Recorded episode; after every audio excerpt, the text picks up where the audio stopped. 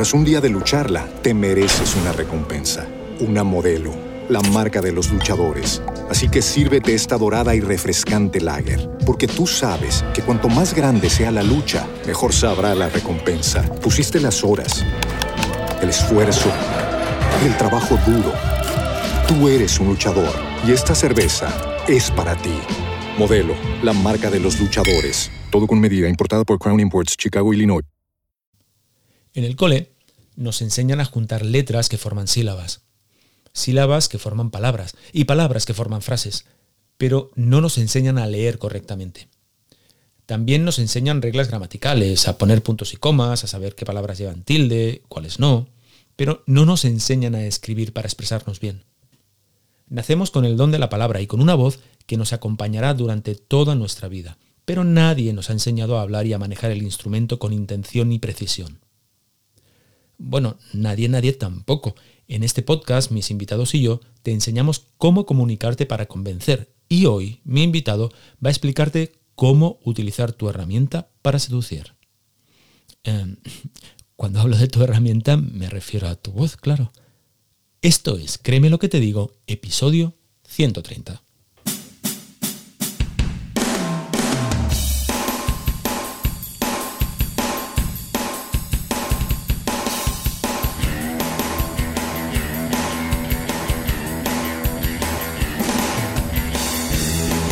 Bienvenido a Créeme lo que te digo, el podcast dedicado al mundo de la persuasión en el que te explico todo lo que tienes que saber para influir, convencer e inclinar opiniones a tu favor.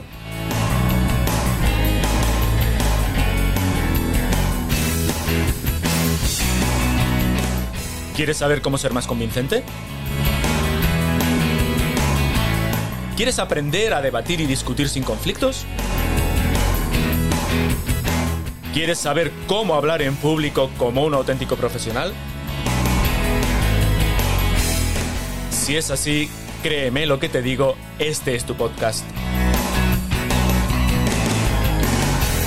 Soy Óscar Fernández Orellana y te voy a acompañar en esta aventura en la que descubrirás los misterios, técnicas y trucos para llegar a ser un auténtico maestro de la persuasión. ¿Estás listo? Comenzamos. ¿Qué tal estás? Te doy la bienvenida al capítulo 130 de Créeme lo que te digo, el podcast en el que tratamos todas aquellas cuestiones relativas al mundo de la persuasión, el hablar en público y en general, ya lo sabes, las habilidades comunicativas necesarias para influir e impactar en los demás. Vamos a hablar de mí. Vamos a hablar de una de las cosas que más me gusta en este mundo. Quiero confesarte algo, me encanta la música y me encanta cantar. Todo aquel que se monta en mi coche puede darte fe de los conciertos que organizo. Y aunque soy un clásico, tengo un repertorio pues bastante amplio que va del rock and roll al bolero, pasando por el son cubano, la salsa, el flamenco y cuando estoy tipo castañuelas, la copla. Tampoco le hago ascos al, pop español de los 80 y de los 90, eh, aunque como ves te hablo de música, por lo tanto el reggaetón no entra en esta categoría. Vamos a seguir hablando de mí. Crecí escuchando la radio, soy radioadicto, lo admito. Y todavía hoy, en mis tanta y tantos años, una de las primeras cosas que hago cuando me levanto es eh, escuchar la radio, poner la radio y escucharla. He crecido con las voces de Luis del Olmo, Iñaki Gabilondo, Héctor del Mar, José María García, Gemma Nierga, Arturo González Campos y ahora Carlos Alsina. Muchas veces me he imaginado que era yo quien estaba en ese estudio de radio hablando para un montón de personas. Fíjate, cantar, hablar por un micro, dirigirme a un montón de personas hablando en público, en definitiva, comunicar. Y todo esto con una herramienta que todos tenemos y a la que casi no le hacemos caso, nuestra voz. Hoy vamos a hablar de la voz y aunque me pese vamos a dejar de hablar de mí porque eh, lo vamos a hacer con una de las personas que mejor explica cómo funciona y cómo utilizar la voz para comunicar y persuadir. David Navarro, ¿qué tal estás? Oscar, ¿todo bien? Fantástico encantado de tenerte por aquí. Tengo que decir que estoy un poco acojonado porque mm, yo que a, mí, a mí de jovencito me decías, tío, tienes voz de, locutor de radio, eh, pero claro, comparado al lado de la tuya parezco Gracita Morales, macho. No, ¿por qué? ¿Por qué? Explícame, concrétame eso, por favor. Escúchame, ahora yo me, me, oigo con una voz de pito al lado de la tuya. Sabes que cuando yo te, cuando yo te mm, encontré por YouTube, en tu canal de YouTube, eh, que ahora daremos cuenta de, cómo se llama y ese, tipo de cuestiones, digo, hostia, vaya, vaya pedazo de voz tiene este tío, macho. Supongo que no es la primera vez que te problema, lo ¿no? No, no, por supuesto. Si por cada vez que me han dicho oh, qué voz más bonita tienes o tienes voz de radio, si por cada vez que me lo han dicho en mi vida me hubieran dado 10 euros, yo ya estaría retirado hace años. Pero hace años. Pero de eso no se vive. A ver, lo, que no nos puede ocurrir, nos puede ocurrir que tengamos una disforia vocal. Es decir, que eh, tengamos una percepción diferente a lo que, de lo que somos a la voz que tenemos, ¿no? Pues que no nos guste nuestra voz, por ejemplo. Eh, pero otra cosa es que uno a uno le agrade su voz y de repente al escuchar a otro diga, ostras, mi voz no es lo que yo pensaba, eh, no es tan buena. No es bueno que nos pegue una disforia de golpe, ¿eh? Tampoco, ya te lo digo. No, no, eso ya lo tengo superado. Una vez que ya no sé, ya, ya no descubrí que no podía cantar y que no me iba a dedicar, eso ya, lo otro ya es, vamos, está chupado. Para quien no lo sepa, venga, presento a David. David es responsable de Comunicom, una escuela dedicada a enseñar um, oratoria, locución y doblaje. Ha trabajado como actor, director de teatro, locutor, director de doblaje, guionista y desde hace unos años enseña cómo comunicar para marcar la diferencia y conseguir que nuestro mensaje llegue como realmente queremos que llegue. Por otro lado, David tiene un canal en YouTube, Comunicom, el cual recomiendo encarecidamente porque eh, antes, em, te lo decía David antes de, comenzar el podcast, es un canal donde explicas las cosas de una manera diferente, súper divertida Así que de verdad os lo recomiendo. Luego dejaré las, eh, coordenadas en las notas del programa. De, hecho, David, así es como te conocí. Eh, a través de tu canal de YouTube. Ya te he contado que, que hostia, este tío mola cómo cuenta las cosas. Eh, un día se tiene que venir al podcast. Bueno, es que te puede o no gustar cómo cuento las cosas. la cuestión, creo yo, es que las cuentes, y así se lo enseño yo a la gente, que lo cuentes de la manera que mejor te represente, no intentando imitar a nadie, no intentando parecerse a alguien, porque ahí es cuando quedamos en el error de intentar hacer algo que no somos. Y cuando ocurre eso, puede irte bien o puede irte mal. Si te va bien haciendo algo que no eres tú y que no forma parte de tu personalidad, te habrás triunfado en algo que no eres. Y si encima haces eso y en lugar de irte bien te va mal, habrás fracasado en algo que no quieres, que no querías hacer, en algo que no te representa, entonces has perdido el tiempo. Entonces lo mejor es arrancar siempre desde tu propia individualidad, tu propia personalidad, aplicar eso a la voz y a raíz de ahí, pues tu mensaje será más divertido, menos divertido, más serio, pero siempre serás tú y siempre habrá un público que querrá escucharte. YouTube en este caso es una plataforma que te permite abrirte al mundo y que la gente te descubra. Al final, siempre va a haber alguien que va a querer escuchar tu mensaje tal cual lo cuentas. ¿Cómo llegas a esto? ¿Cómo llegas a qué, te llevó a especializarte en este campo? Pues años. Es como el, quienes me preguntan, ¿y qué puedo hacer para mejorar? Dame algún tip para mejorar rápido y saltarme pasos en el mundo de la locución o la oratoria. Y yo, mira, sí, hay un tip. Y es practicar. Lo que pasa es que ese tip te va a llevar tiempo te puede ahorrar ciertas cosas, pero no te va a ahorrar tiempo. O sea, el tiempo tienes que, involucrarlo. Yo ahora mismo tengo 46 años y yo me subí a un escenario por primera vez a los 14. A los 15 empecé a estudiar teatro y canto. A los, bueno, en esas épocas ya me estaba subiendo a escenarios cada año, por no decirte cada mes. Ah, a los 22, 23 años estuve cantando como solista en Zarzuela.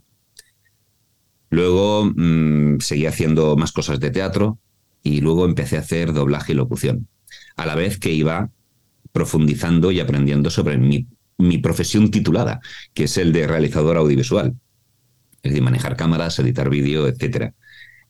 Y de ahí pasas a otra cosa y luego a otra cosa y luego llega un punto en el que enseñas, das clase, eh, haces cursos de, de doblaje en el que te llaman y un día dices voy a hacer un canal de YouTube.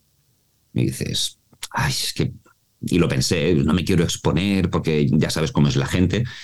Y al final hubo alguien que, para quien trabajaba, un jefe mío, que me dijo, David, con lo que tú sabes, tienes que hacerte un canal de YouTube y explicarlo. Y dije, venga, va, lo hago. Y empecé y me di cuenta en ese momento que me gustaba explicar, me gustaba enseñar. Claro, yo no hubiera llegado a ese punto si no hubiera pasado por todo el proceso de aprender locución, doblaje, teatro, canto, oratoria, que es el arte de hablar en público con elocuencia y persuasión, y aprender a hacer eso con persuasión y con elocuencia. Y a pesar de que nos podemos equivocar, esa equivocación nos lleva a aprender. La gente que me dice, es que yo me equivoco mucho cuando hablo, o hago una intro y me equivoco. No es ningún fracaso, sabes que cuando lo repitas no te vas a equivocar, tu atención va a estar focalizada en eso y no te vas a equivocar. Así de claro. Entonces, eh, claro, me pasó esto y fui aprendiendo, aprendiendo y a los 42 años dije, anda, que he descubierto lo mío. Y aquí estoy. ¿Ya te sientes cómodo con esto? Supongo que sí, porque hay, ciertas cosas que si no te sientes cómodo con, ellas, eh, simplemente no la haces o no duras demasiado. Esto de abrir un canal, exponerte, como tú dices, o en mi caso, por ejemplo, de hablar delante de, personas durante veintipico, casi 30 años, si no te gusta explicar cosas, no duras. Te tiene que gustar hacer uh, aquello a lo que te vas a dedicar, si no es absurdo. No sé quién lo que lo decía, es un dicho muy famoso. El día en que encuentres, más o menos, ¿eh? el día en que encuentres aquello a lo que te quieres dedicar, dejarás de trabajar. Yo considero que trabajo, porque eh, en el fondo, cuando enseñas, tienes que poner una implicación y a veces un sobreesfuerzo a lo que tú harías de forma natural. Yo hago un vídeo de YouTube y para mí es fácil explicar lo que explico porque lo tengo muy integrado. Cosa que para quien me esté escuchando a lo mejor dice, uy, qué complicado llegar a ese punto. Bueno, pero yo lo explico porque se me da bien hacerlo con esa frescura o esa alegría con la que explico las cosas. Yo siempre voy sin guion. Pero hay gente que le cuesta.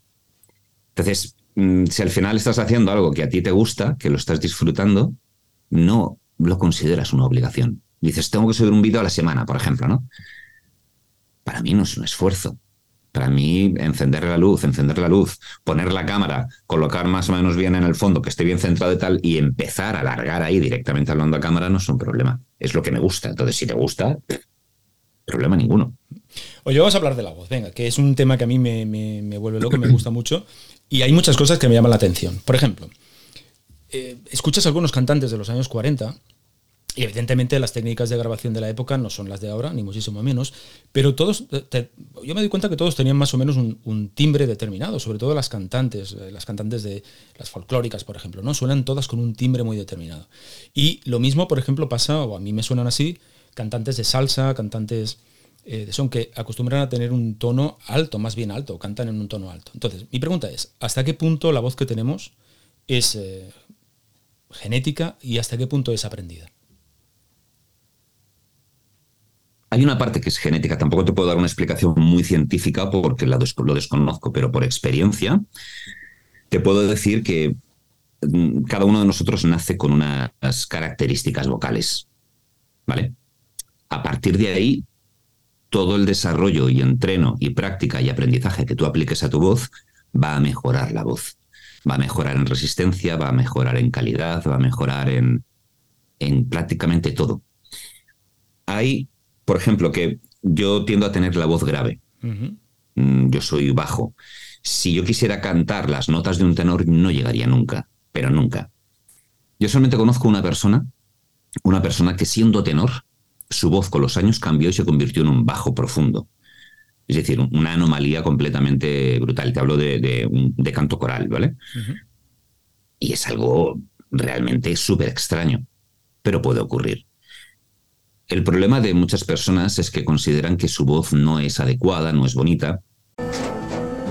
Tras un día de lucharla, te mereces una recompensa, una modelo, la marca de los luchadores. Así que sírvete esta dorada y refrescante lager, porque tú sabes que cuanto más grande sea la lucha, mejor sabrá la recompensa. Pusiste las horas, el esfuerzo, el trabajo duro. Tú eres un luchador y esta cerveza es para ti. Modelo, la marca de los luchadores. Todo con medida, importada por Crown Imports, Chicago, Illinois. Introducing Wondersuite from Bluehost.com, the tool that makes WordPress wonderful for everyone. Website creation is hard, but now with Bluehost, you can answer a few simple questions about your business and goals, and the Wondersuite tools will automatically lay out your WordPress website or store in minutes. Seriously. From there, you can customize your design, pick your brand colors, and add blocks. No custom theme or coding required. You'll get content suggestions that you can keep or revise, and with Yoast SEO built in, we automatically help you get found in search engines. From step by step guidance to suggested plugins to an AI powered help bot.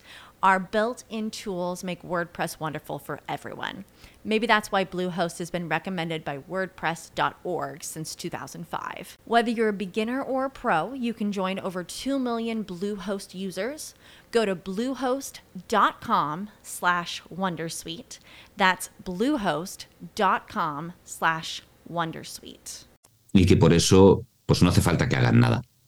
Hay gente que tiene voz de pito, que tiene voz nasal, que tiene voz de muchos tipos, son voces muy agudas, dicen mi voz nunca va a ser agradable o nunca me voy a poder dedicar a la comunicación si no tengo la voz grave o si no tengo una voz diferente. Eso es un... ¿Cómo lo, cómo lo diría? Eso es una pequeña mancha, es una lacra que nos ha dejado la sociedad y los medios de comunicación con, el tiempo, ¿no? Si tú escuchas a locutores desde los años 60 hasta los 90, escuchas algo que se va repitiendo, ¿no? Unos patrones. Van cambiando voces, van cambiando, digamos, géneros en la, locución, en la locución, por ejemplo, pero llega un momento en el que eso está cambiando. Hay voces que no son las más agradables del mundo y están funcionando muy bien como narradores, actores de doblaje, locutores. ¿Por qué? Porque nos empezamos a dar cuenta que lo importante es cómo decimos las cosas y no con qué lo decimos. Mm. ¿Con qué? Con estas cuerdas vocales determinadas. Es cómo lo hacemos, es cómo transmitimos. Lo importante es la emoción y la pasión que tú le pongas a lo que estás haciendo y no si tienes una voz de pito o no. La gente, ¿por qué escucha a Víctor Coopers? Por su grandiosa voz. No, tiene una voz que diría que es horrible. Víctor, la, gente dirá, no, Víctor Coopers tiene, tiene una buena voz. ¿Que, ¿Con qué criterio lo estás midiendo? ¿Con qué? ¿Porque te gusta lo que dice? Lo, lo que dice no es lo mismo que el, su calidad vocal. Su calidad vocal es de suspenso. Pero el mensaje que da y la pasión con la que lo dice llega. Entonces, él consigue que el mensaje llegue. En cambio, tenemos a otra gente que tiene una voz maravillosa, pero que son tremendamente y solemnemente aburridos porque no aplican pasión, porque no aplican emoción, porque no aplican narrativa, no están haciendo un storytelling y se dedican a usar su mejor voz para decir cuatro frases escritas. Pues yo me canso de oírlos a los dos minutos. Pero Víctor Coopers, aunque tenga una voz que no es la mejor de todas, podría estar, escuchándolo durante dos horas. Ah, la energía Ahí está la diferencia. Por eso. No, no, perdón. Por eso hay una parte que es eh, genética, pero todo lo que tú puedas aprender va a mejorar esa voz. Y no solamente la voz, sino cómo la vas a usar como herramienta para transmitir emociones. Mira, yo estaba pensando.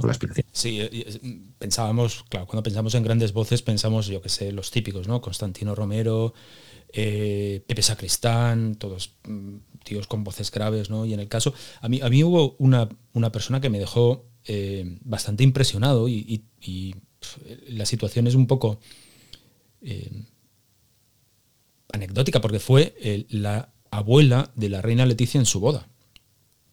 No me digas por qué estaba yo viendo eso, ya si quieres fuera de micro te lo cuento.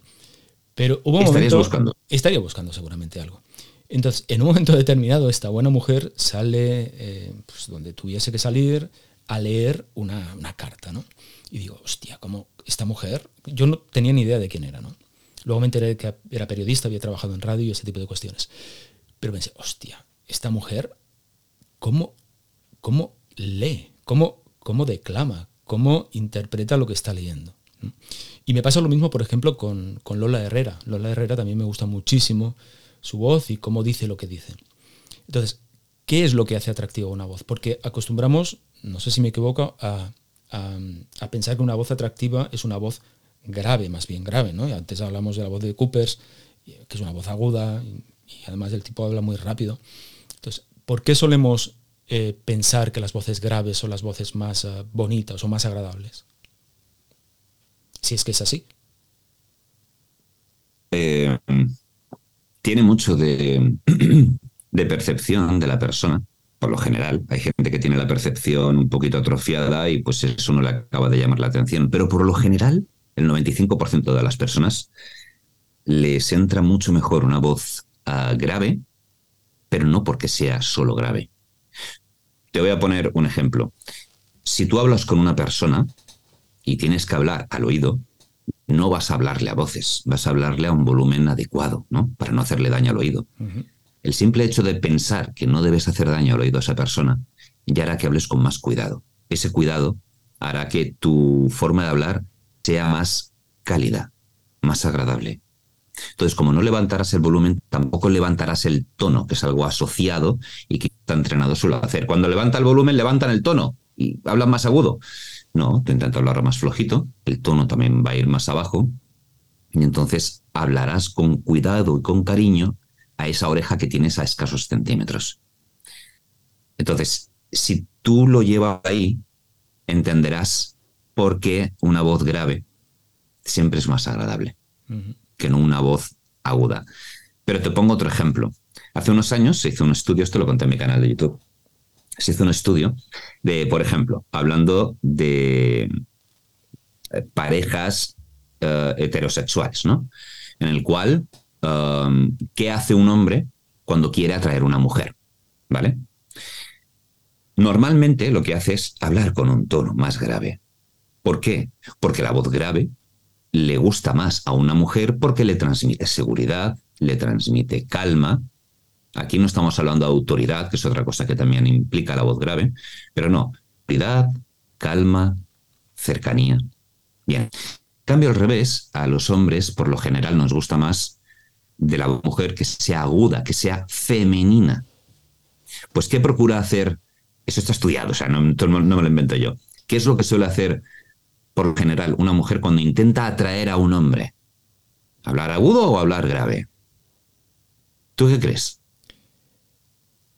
Pues como yo hace mucho tiempo que no ligo, macho, me pillas eh, fuera de juego, pero supongo que hablar grave. Hablar grave porque es lo que no más buscan, le gusta, es lo, lo, que más le gusta a ella. Es lo que transmite más calidez, pero normalmente a los hombres nos gusta esa voz femenina, no encontrarnos con una chica que habla de esta forma. Uh -huh. Es que sea, su voz tenga esas características femeninas, ¿no? Que es la voz más aguda. Entonces, no, hacen todo lo contrario. Intentan atrapar por lo mismo, por la calidez, por la tranquilidad, al final, cuando estamos con una persona, siempre intentamos, a no ser que, que, que, tú a nivel cultural estés acostumbrado a encontrarte y a rodearte de personas que gritan, que hacen ruido. Bueno, esto es otra historia, ¿vale? Pero por lo general, si eres una persona tranquila, querrás que alguien te hable de forma tranquila, que te hable de forma sosegada. Y ese sosiego y calma también se transmite con la voz de esta forma.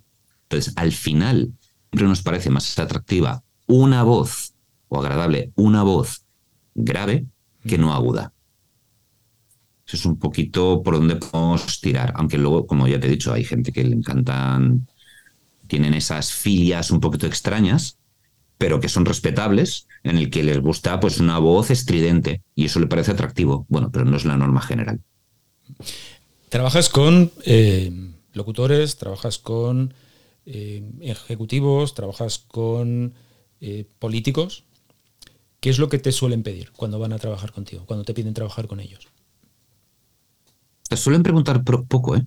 Sí. O sea, vienen Mira, y te cuando, dicen, cuando oye, quiero, quiero, mejorar mi voz, ¿no? O quiero mejorar mis dotes oratorias.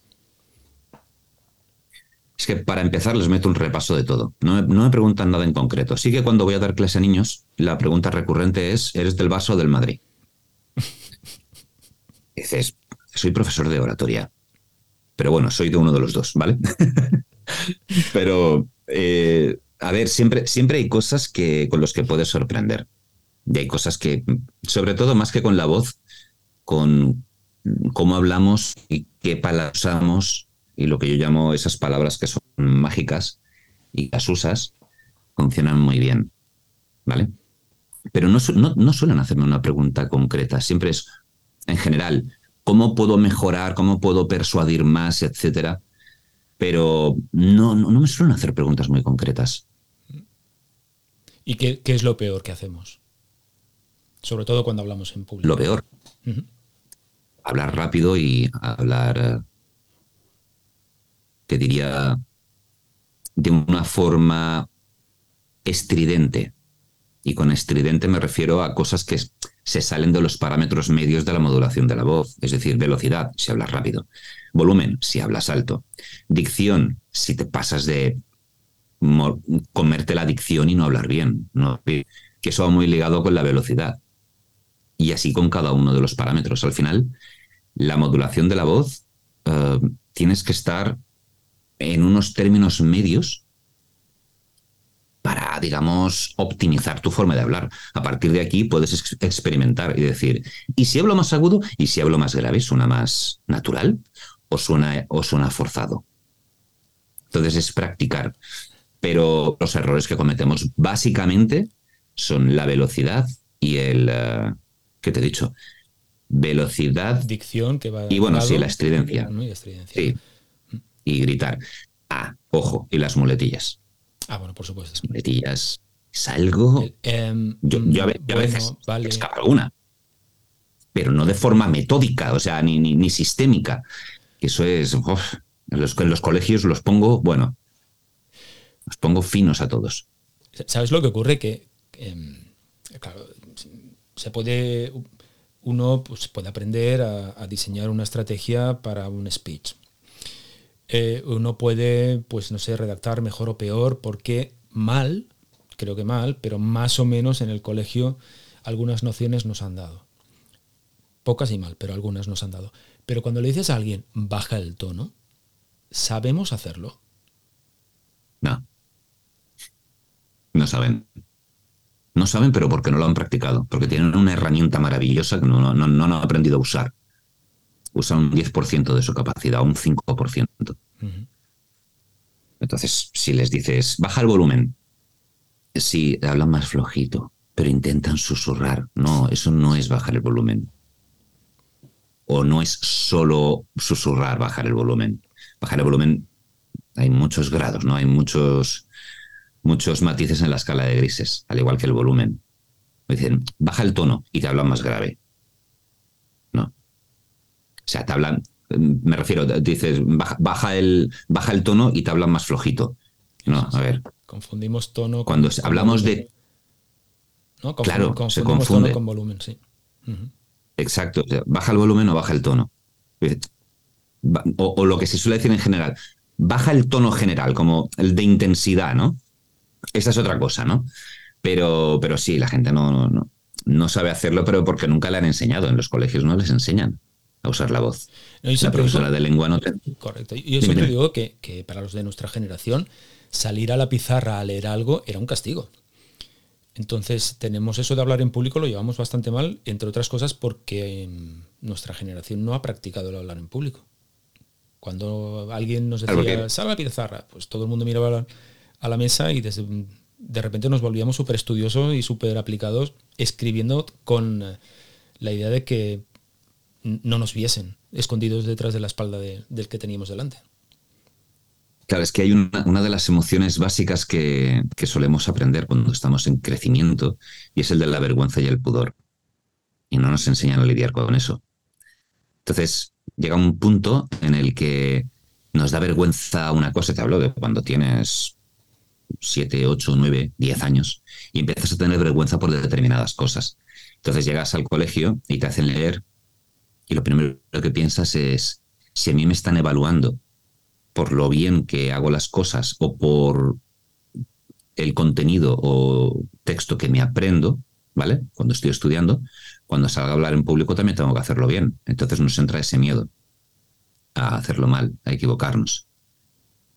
Y claro, ni nos intentan quitar ese miedo, ni nos enseñan a hablar en público. Empezamos con el, David, a hablar, a leer, empiezas a leer, te equivocas. Y sigues. Pero el profesor, a pesar de que puede ver que te, te estás cohibiendo, te estás sintiendo uh, mal, eh, empiezas a sudar, eh, te dice, continúa, pero no te intenta calmar, simplemente continúa. Y tu cabeza sigue, y sigues leyendo y te vuelves a equivocar, empiezas a sudar más, y empiezas, y todo llegas a un punto de caos, pánico, desatado, que es incontrolable. Tras un día de lucharla, te mereces una recompensa, una modelo, la marca de los luchadores. Así que sírvete esta dorada y refrescante lager, porque tú sabes que cuanto más grande sea la lucha, mejor sabrá la recompensa. Pusiste las horas, el esfuerzo, el trabajo duro. Tú eres un luchador y esta cerveza es para ti. Modelo, la marca de los luchadores. Todo con medida, importada por Crown Imports, Chicago, Illinois. Introducing Wondersuite from Bluehost.com, the tool that makes WordPress wonderful for everyone.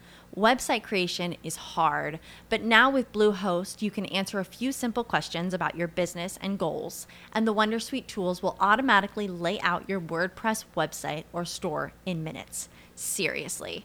From there, you can customize your design, pick your brand colors, and add blocks. No custom theme or coding required. You'll get content suggestions that you can keep or revise, and with Yoast SEO built in, we automatically help you get found in search engines. From step by step guidance to suggested plugins to an AI powered help bot. Our built in tools make WordPress wonderful for everyone. Maybe that's why Bluehost has been recommended by WordPress.org since 2005. Whether you're a beginner or a pro, you can join over 2 million Bluehost users. Go to bluehost.com slash Wondersuite. That's bluehost.com slash Wondersuite.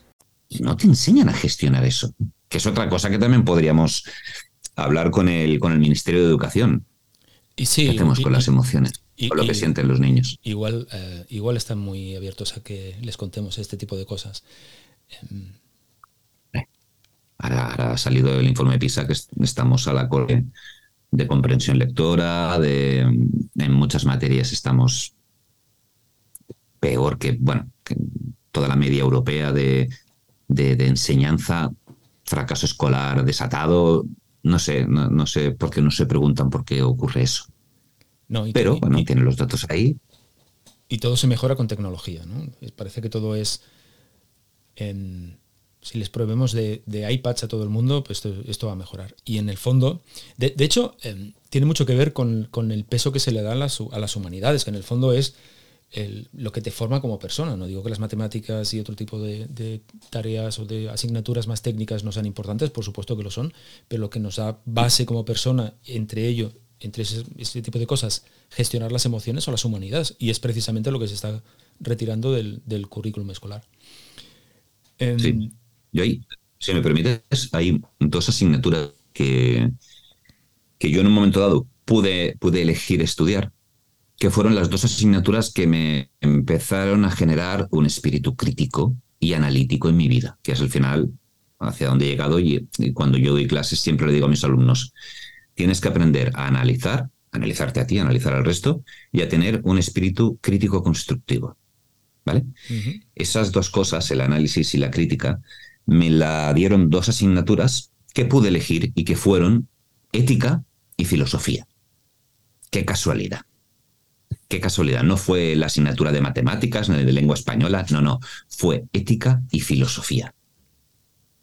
Sí, toda una De casualidad hecho, que, que estuviese por ahí seguramente Sí, de- Aristóteles o estuviese por ahí un tal eh, Descartes. el, el método, ¿no? el método socrático. Sócrates. El método socrático para mí es el, el mejor método para poder demostrar, bueno, lo, lo que él decía, ¿no? Que la verdad la tenemos todos dentro, simplemente hay que encontrar la manera de, de sacarlo. Y eso yo lo tengo demostrado, ¿eh? con la forma de hablar de la gente, la gente de la oratoria. Muchas veces le dices cosas para que razonen y se dan cuenta de que ya lo sabían, ya sabían el- cómo hay que hablar en público, solamente que no se lo habían planteado. Volviendo, volviendo a la voz, David, ¿es tal vez eh, Ujú. el elemento de comunicación no verbal que más refleja las emociones, el estado emocional de una persona cuando habla? Los ojos. ¿Los ojos más que la voz? Sí. Sí.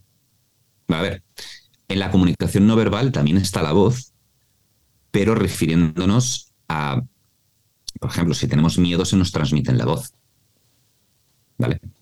Pero la voz es algo que podemos elegir no soltar.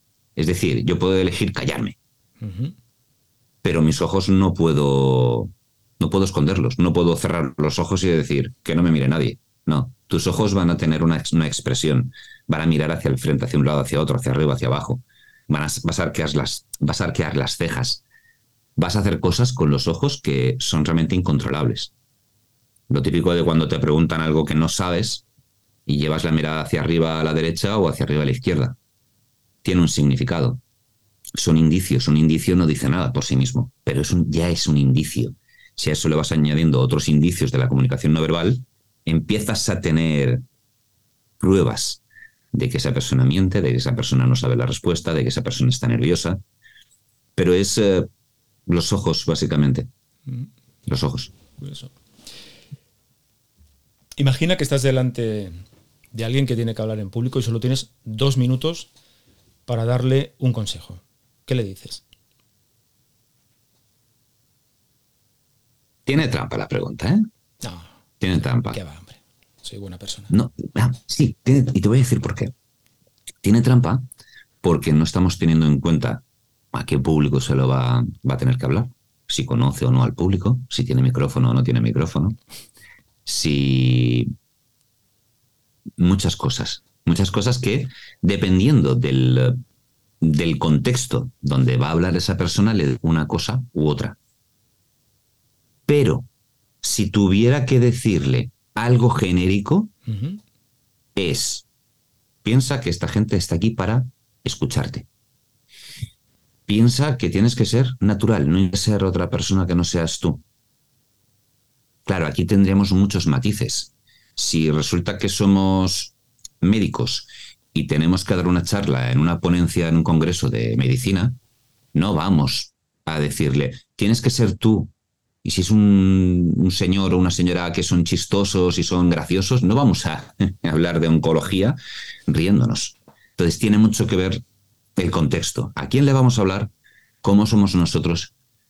Pero sobre todo, sobre todo, que aplique una sonrisa siempre que pueda, no una risa, una, una carcajada, una sonrisa que sea, que tenga ese punto de agradable, porque la voz va a cambiar, que no tenga prisa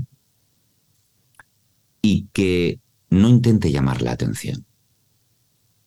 Al final, si en el proceso de comunicación entre emisor, mensaje, receptor, nosotros intentamos hacernos los protagonistas con nuestra mejor voz, con nuestra mejor puesta en escena, el emisor acaba teniendo más protagonismo que el mensaje. Y nosotros simplemente somos el mensajero. El mensaje es lo que importa. Entonces, intentar no hacer estridencias y ser lo más eh, prácticos posibles. Como te he dicho, hay miles y cientos de miles de eh, escenarios diferentes a los que se puede encontrar un orador. Pero si tuviera que dar cuatro tips sobre la voz esto, el resto que sea natural, que no intenta hacerse el gracioso ni la graciosa, y por ahí iría, pero tiene trampa la pregunta, ¿eh? Tiene trampa. Tenía un mal día. Vamos al apartado Aprende con David, que es un apartado que me acabo de inventar. Y es que eh, le he pedido a algunos amigos que me hagan eh, algunas preguntas para ti. Oye, que viene David, instructor de voz, que hace tiempo que, bueno, ese tipo de cosas que te he contado antes, y me han hecho algunas preguntas. Así que, con tu permiso, te las lanzo. Son, son cinco. Entonces, tú verás qué hacer con ellas. ¿Con mi permiso o sin él? Pues vamos allá. Dice la primera, ¿qué hago para que mi voz suene más persuasiva? Baja el volumen y baja la velocidad. Segunda. Así, de primeras. Tal cual. Vamos a la segunda. ¿Cómo suavizar un acento muy marcado? Wow. Imitación. Hay que intentar imitar el, acento que tú quieres, que tú quieres hacer. Ah, qué bueno. De hecho, eh, te pongo un ejemplo rápido. En, eh, en toda Hispanoamérica, tienen para hacer doblaje y locución a nivel de todo el continente, o sea, todo lo que es Hispanoamérica. Hay pues ciertas eh, locuciones de ciertas marcas que usan para todos los países. Pero claro, en Perú no tienen el mismo acento que en Chile, ni que en Argentina, ni que en México, ni que en Honduras. Todos tienen acentos diferentes. Algunos se parecen más, pero son diferentes. Entonces tienen lo que, se, lo que llaman el acento neutro. ¿Vale?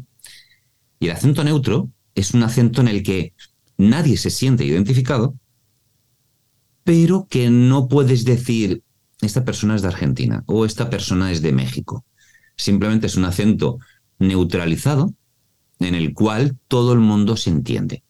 Bien, cuando quieren aprender a eh, hacer el acento neutro, normalmente como tip principal dicen, intenta parecerte un español. Imagínate, intenta, a, por ejemplo, eh, a un mexicano, decirle, intenta que tu acento se parezca al de español de España. Entonces te acercarás mucho al neutro. Pero sin, decir cada, sin decir cada tres palabras coño. Que es lo que decimos habitualmente nosotros aquí, ¿no? Exactamente. Entonces, eh, mira, yo por ejemplo, yo eh, desde pequeñito he hablado mallorquín y, castellano. Mi mallorquín era muy castellanizado y mi castellano era muy mallorquinizado. Entonces yo cuando comencé a hacer eh, locución a nivel nacional, la primera vez que estuve en un estudio de Madrid, me dijeron, ¿te importaría no cantar tanto las frases? Que sí se me cae la cara de vergüenza diciendo, ¿qué estás haciendo, David? Que no puedes estar...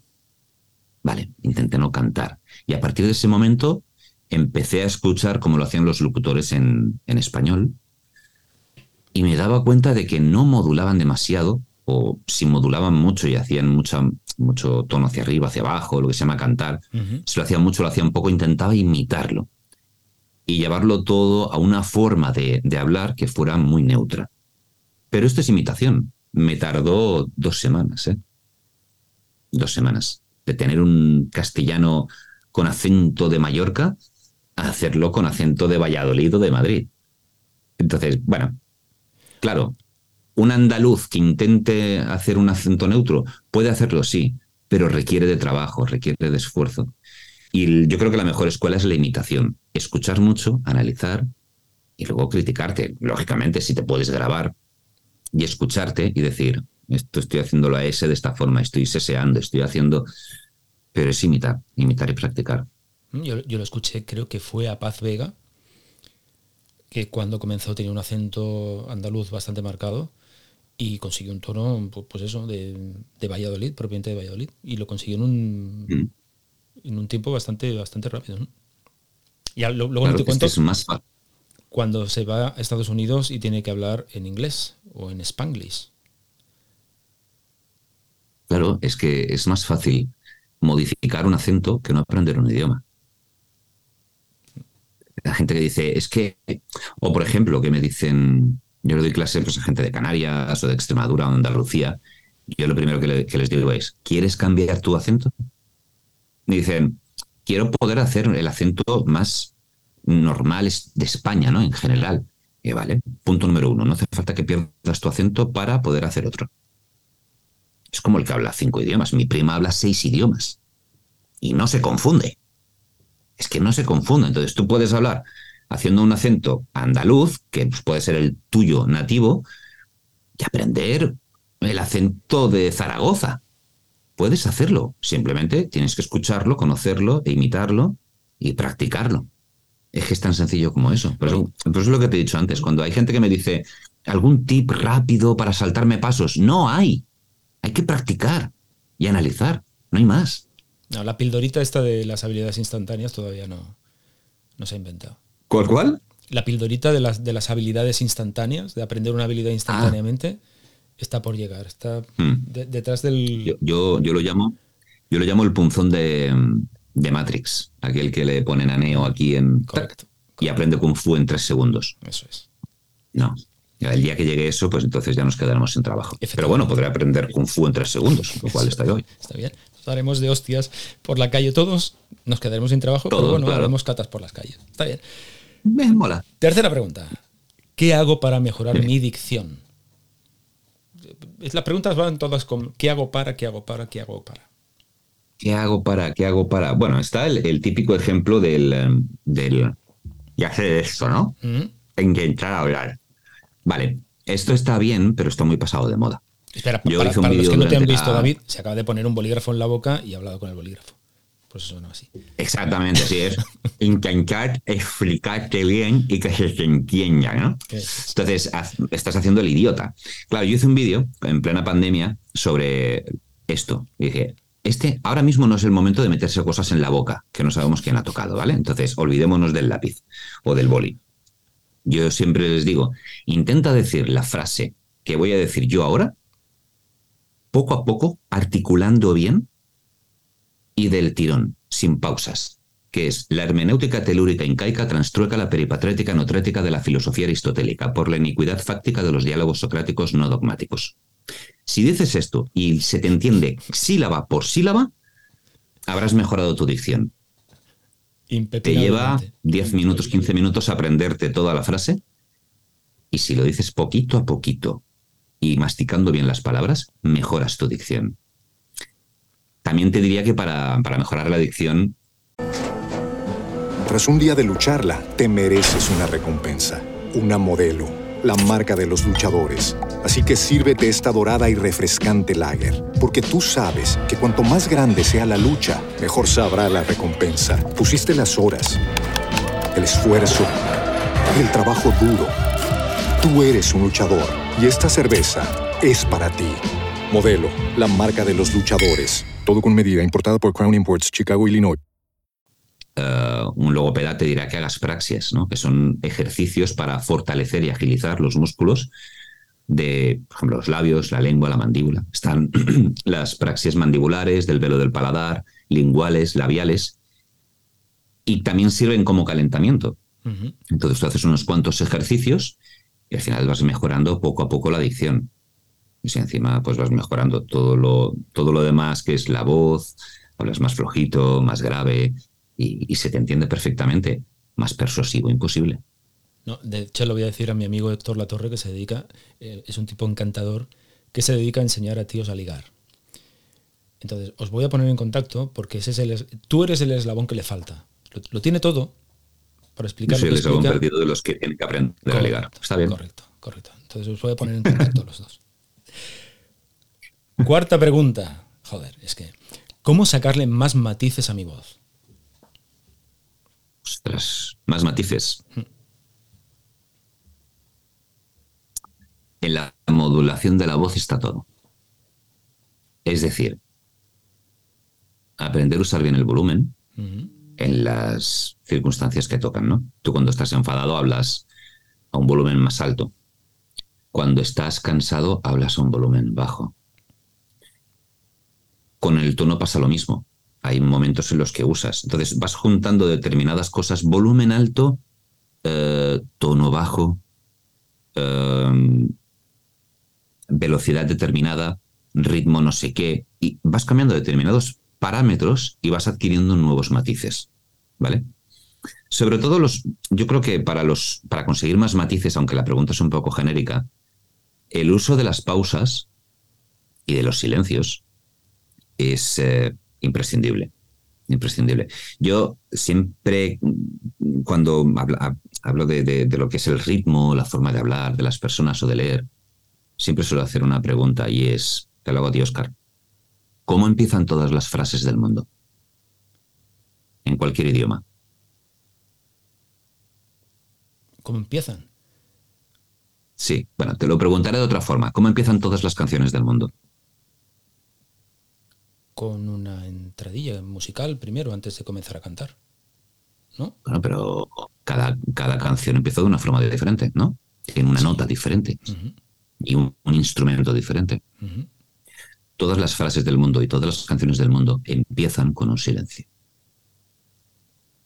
El silencio, una pausa, es lo que le da dimensión a todo. Ajá. ¿Perdón?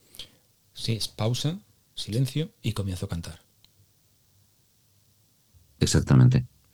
Si tú no te callas y coges aire, no vas a tener esa materia prima para que suene la voz. Por lo tanto, el silencio es el origen de todo. Antes del, del Big Bang había un tremendo y monumental silencio, igual que oscuridad. Entonces, con la nada y en la voz el silencio es la, la ausencia, ¿vale? Es la nada absoluta, ahí empieza todo. Y si esa nada tú la aplicas en medio de un discurso y haces las pausas determinadas y sabes hacer una pausa después de una palabra importante y vas jugando y aprendes a jugar, puedes conseguir muchos matices en tu forma de hablar y en tu voz. Fantástico. Por ahí iría. Quinta y última. Y esta me la hace eh, mi amigo Agustín, que por cierto es un gran mago y un gran maestro de ceremonias. Entonces dice, además esto es algo que le ocurrió hace poquito, dice, ¿cómo preparar una locución cuyo guion no has preparado tú? ¿Cómo hacértelo tuyo? Es decir, ¿cómo preparar una locución? Una presentación cuyo guion no te lo has hecho tú. ¿Cómo hacértelo tuyo? ¿Qué harías tú para hacértelo tuyo? Primero, comprensión lectora. Segundo, hacértelo tuyo significa que, por un lado, comprendes bien lo que estás leyendo y segundo, llevártelo a tu propio terreno. Si es un texto que tú no has escrito, es, es el gran problema de la lectura en voz alta. Cuando yo hablo, estoy explicando algo, mi cerebro está razonando en ese momento cómo debo construir las frases y lo hago de forma instantánea, ¿no? Pero cuando leemos algo, estamos leyendo, pronunciando una, una, una construcción de frase que no ha pasado por aquí, no ha sido creada por nuestro cerebro. Por lo tanto, nuestra interpretación con la voz se ve resentida. Porque, ay, si esto yo no lo he escrito, no sé cómo decirlo. Pues eso es una auténtica y soberana estupidez. Simplemente porque nunca nos han dicho cómo hay que leer, cómo hay que llevar nuestra lectura para comprenderla bien. Entonces, lo que tienes que hacer es meterte dentro. Cuando tú lees un texto que no es tuyo, lo más probable es que el texto se apodere de ti. Que tú seas, seas un títere en manos del texto. Pero si el texto es inerte, son palabras que están muertas y hasta que tú no las pronuncias, no les das vida. Entonces lo que tienes que hacer es tú tomar las riendas del texto y decir, lo voy a leer como yo considero. Entonces, te tienes que adaptar, tienes que llevar mucho la costumbre de practicar la lectura en voz alta para acostumbrarte a leer cosas que no has gestionado tú ni que has creado tú, que lo ha creado otra persona y lo ha plasmado en, en un libro o en un texto y acostumbrarte a leer construcciones que no son propias. Entonces cuando las leas te sonarán más naturales, cada vez te sonará más natural. Claro, eh, eso es un trabajo previo, lo de leer mucho y practicar mucho, es un trabajo de semanas, meses, días. Pero si tú puedes tener ese texto un día antes, puedes practicarlo un poquitín. Y lo que decimos es hacerlo tuyo, ¿no? Que tú te sientas ya con un plazo corto de tiempo, lo que hay que intentar es que tú te sientas cómodo con el texto para que cuando tú lo leas no suene postizo. Entonces intenta machacar bastante bien el texto, ya no quizás hacértelo tuyo, pero sí que te sientas cómodo con él. Eso creo que sería la mejor, el mejor consejo que podía dar. Leerlo tantas veces como puedas para que no te sientas incómodo con él. Si lo tienes mucho tiempo para prepararlo, pues fantástico. Ya quizás es más fácil que lo domines. Pero a mí me das un texto y en cuestión de casi casi a primera vista te diría que no. Pero en una segunda lectura ya te lo puedo leer en voz alta y haciendo lo mío, porque tengo la práctica. Y un pequeño apunte. Una locución no sería lo que dice un maestro de ceremonias. Sería una alocución. Alocución, dije. ¿Cómo? Ah, dijiste locución. a lo mejor, vale, a lo mejor me, lo he perdido, vale. He escuchado locución. sí, sí, pues eso. Alocución, alocución. Mm. Bueno, pues por estas cosas tienes que seguir a David en Comunicom, en su, en su página web, comunicom.com, si no recuerdo mal, y en su canal de YouTube, por estas cosas que explica. David, eh, estamos mm. acabando, pero me gustaría acabar con un reto. ¿Te prestas? Uy. Bueno, vale. Es sencillito. Mira, esto es un, es un ejercicio que les hago yo a mis alumnos cuando también los cursos de oratoria. Yo les doy una frase y les pido que la eh, interpreten a partir de una determinada emoción. Entonces, yo te digo la frase, te digo la emoción y tú la sueltas. ¿Te parece? Vale. Sí. La frase es, tenemos que hablar. Vale, ¿cómo quieres que te lo diga? Con tristeza. Tenemos que hablar. ¿Con miedo? ¿Me das otra emoción? Sí, miedo. Con, con miedo. Tenemos que hablar. ¿Con sorpresa? Tenemos que hablar. ¿Y con alegría? Tenemos que hablar. me puedes dar más, a mí me encanta hacer estas cosas. Con pena. Tenemos que hablar. Y ahora con, con seducción.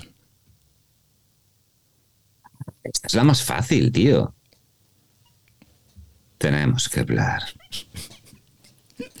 Esta grabación se la voy a pasar a mis alumnos.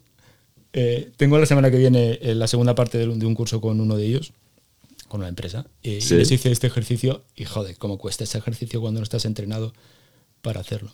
Porque al final, mm, mis- que es un ejercicio, yo reconozco que de entrada es un ejercicio complicadillo, pero te, te mueres de la risa porque al final suenan cosas muy raras. Cuando les pides que hagan de, Sí. de eh, la voz seductora y ese tipo de cuestiones, suenan raros. ¿Me vas a permitir un consejo que les, les puedes dar? No sé si se los das, pero yo lo voy a decir también para que la gente lo sepa. Eh, y otro ejercicio. Mm. Eh, un consejo que siempre lo digo, ah, ya sea sobre, sobre todo en locución, porque no te ven, ¿vale? Pero es el hecho de usar tu expresión corporal para acompañar todo aquello que dices con emociones. Si quien vea esto otra vez verá lo que he hecho con cada cosa que he tenido que hacer el tenemos que hablar, con cada emoción, o así, o así, o uso la expresividad para acompañar a la voz. No simplemente es la voz, no. Todo eh, es, forma parte de un todo, ¿vale?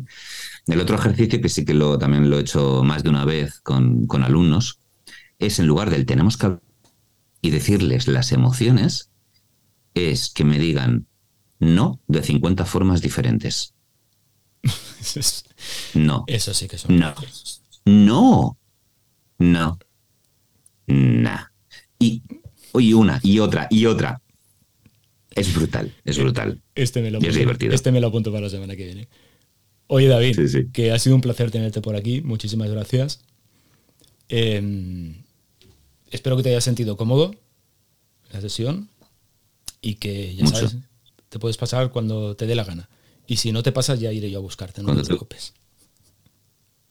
Tú me avisas cuando a mí me encanta compartir momentos y compartir experiencias y, y lecciones de vida, porque al final yo no doy lecciones de, de locución porque las haya aprendido de otro profesor, las he aprendido con el tiempo y con la práctica, y siempre me gusta compartir esas cosas. Y no soy, por lo menos no soy de los, de los típicos que no te voy a decir este truco porque esto yo lo he aprendido y solamente lo enseño. No, no, o sea, truco te diga, truco que yo use, son trucos que yo he podido usar mil veces y lo he practicado mil veces y nadie lo va a aplicar bien a la primera. Lo vas a tener que practicar, practicar, practicar. No es como dar una moneda, un billete, que lo coges o no lo coges, en el que es tuyo, no, no. Yo te lo enseño. Pero para conseguirlo vas a tener que caminar mucho. Yo me voy a ir yendo hacia atrás, ¿vale? Entonces, encantado. Cuando tú quieras, yo estoy por aquí. Pues ha sido un placer. Antes de irte, ¿dónde te pueden encontrar? Pues en mi página web, que es escuelacomunicom.com, en el canal de YouTube eh, Comunicom, ese sí que va a salir a la primera. Y luego por Instagram, pues sí, no lo uso mucho, pero muchas veces me envían mensajes por allí que um, comunicom guion, eh, barra baja channel. Entonces, cualquiera de estos medios me pueden encontrar. Lo he dicho, David, hasta que tú quieras. Un placer. Un placer, el mío. Y hasta aquí llegó el capítulo 130 de Créeme lo que te digo. Y no me voy sin antes decirte que cada día, de lunes a viernes, cada día estoy explicando un montón de cosas sobre persuasión, trucos, estrategias para que vendas más, para persuadir más y mejor. Cosas que son aplicables desde ya, desde el primer momento, desde cuando lees el mail, eh, lo cierras y ya lo puedes aplicar. ¿Cómo lo consigues? Muy fácil, te vas a interaccionhumana.es barra suscríbete, te suscribes y cada día, de lunes a viernes, un consejito para persuadir y vender más. Y ahora sí, nos vamos. En 15 días más, en 15 días, tendrás a tu disposición el capítulo 131 de Créeme lo que te digo. Hasta entonces, como siempre, sé convincentemente feliz. Hasta luego, persuasores.